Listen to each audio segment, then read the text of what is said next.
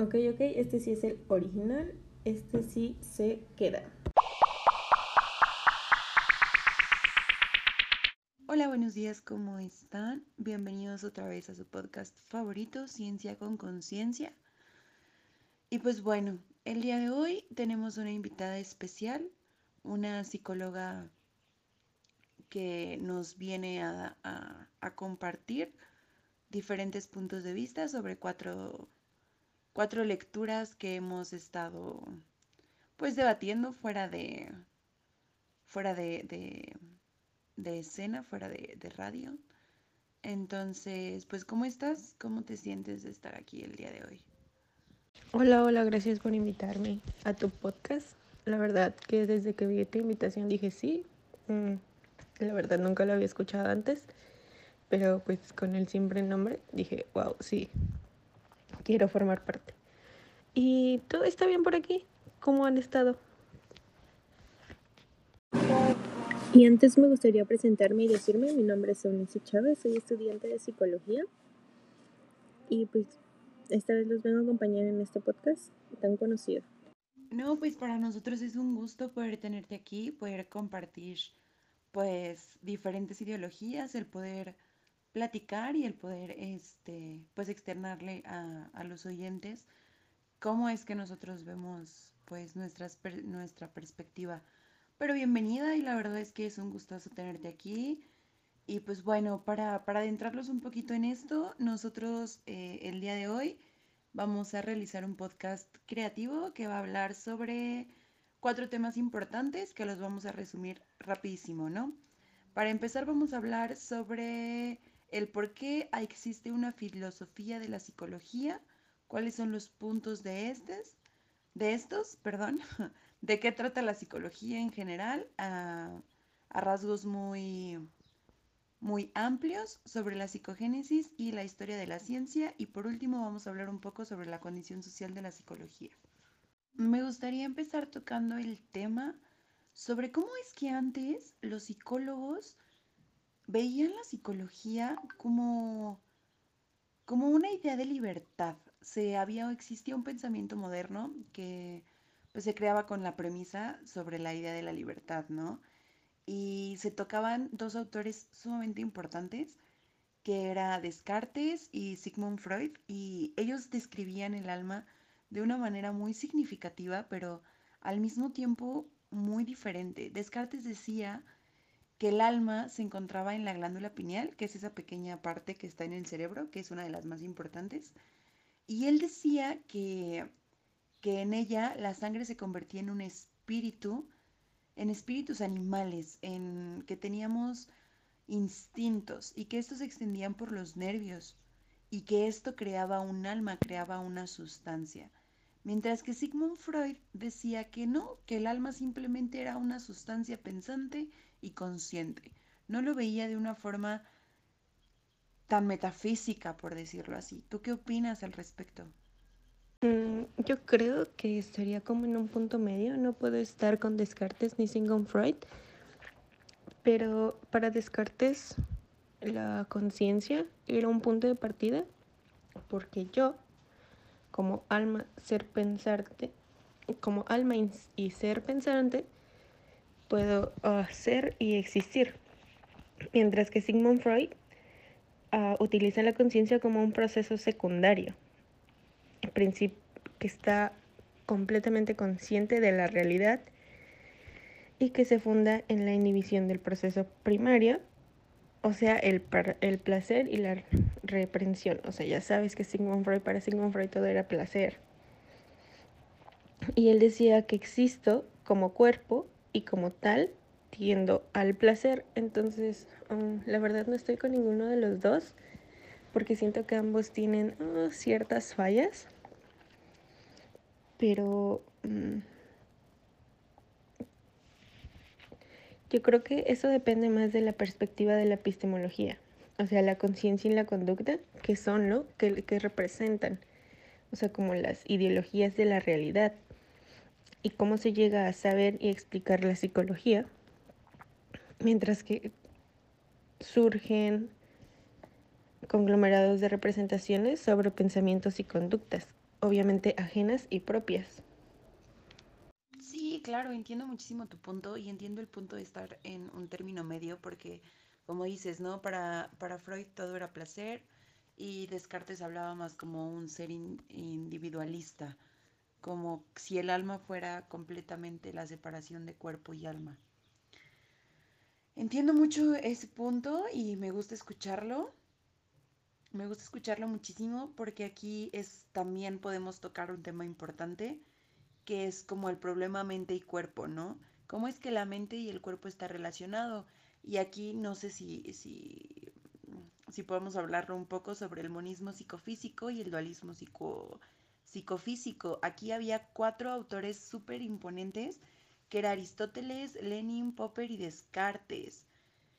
Y pues ya ellos, ellos enfocaban el, el monismo psicofísico como que la mente y el cuerpo es uno mismo y el dualismo es lo que te decía, ¿no? Que eran dos entes completamente completamente diferentes y eran entes separados. Mm, sí, claro, pero para poder hablar sobre la mente y cómo se relaciona con el cuerpo, también tendríamos que hablar sobre la hipótesis de la identidad y cómo de la filosofía materialista de la mente sale una teoría de la identidad creando una hipótesis que se dividiría en dos. Sobre la hipótesis fuerte o emergente de la identidad que dice que los procesos nerviosos específicos son los que ocurren en determinados subsistemas.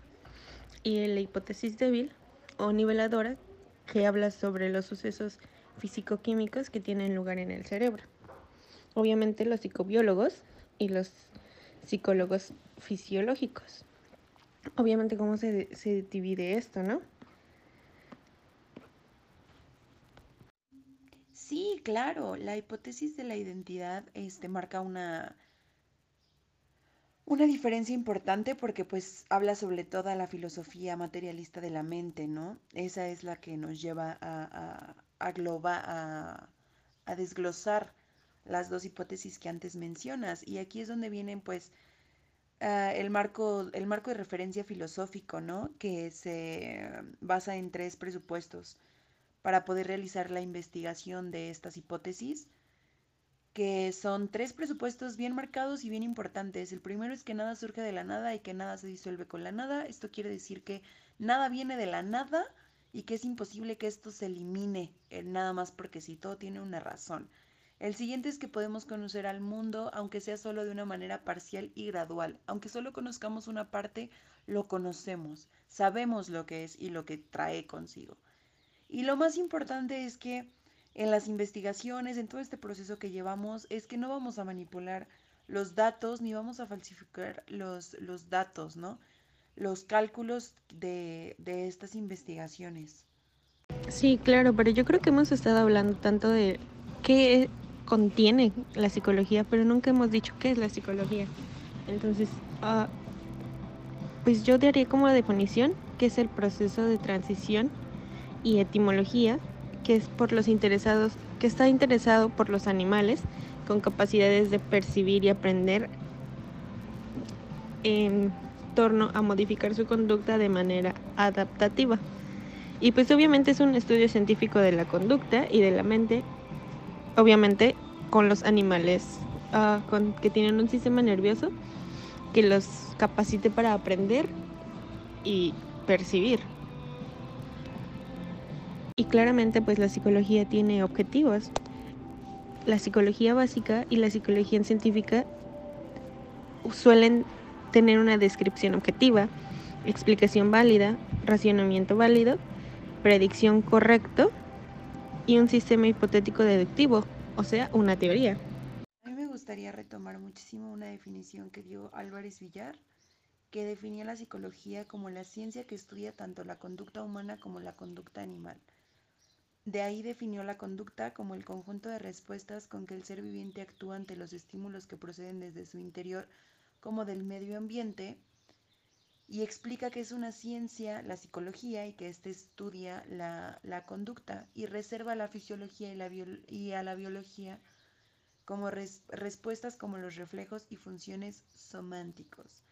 ¿Por qué tomé esta, esta definición, porque ya tomando las definiciones de psicología hablamos sobre el análisis crítico de la conciencia. Y pues aquí es donde hay distintos tipos de análisis, que es la psicología clásica, que es en donde se encarga de hablar sobre la sensación, la percepción, la atención, la memoria, el pensamiento, el juicio, la emoción, el sentimiento, la voluntad, sobre la conciencia, que es lo que define lo real y lo imaginario.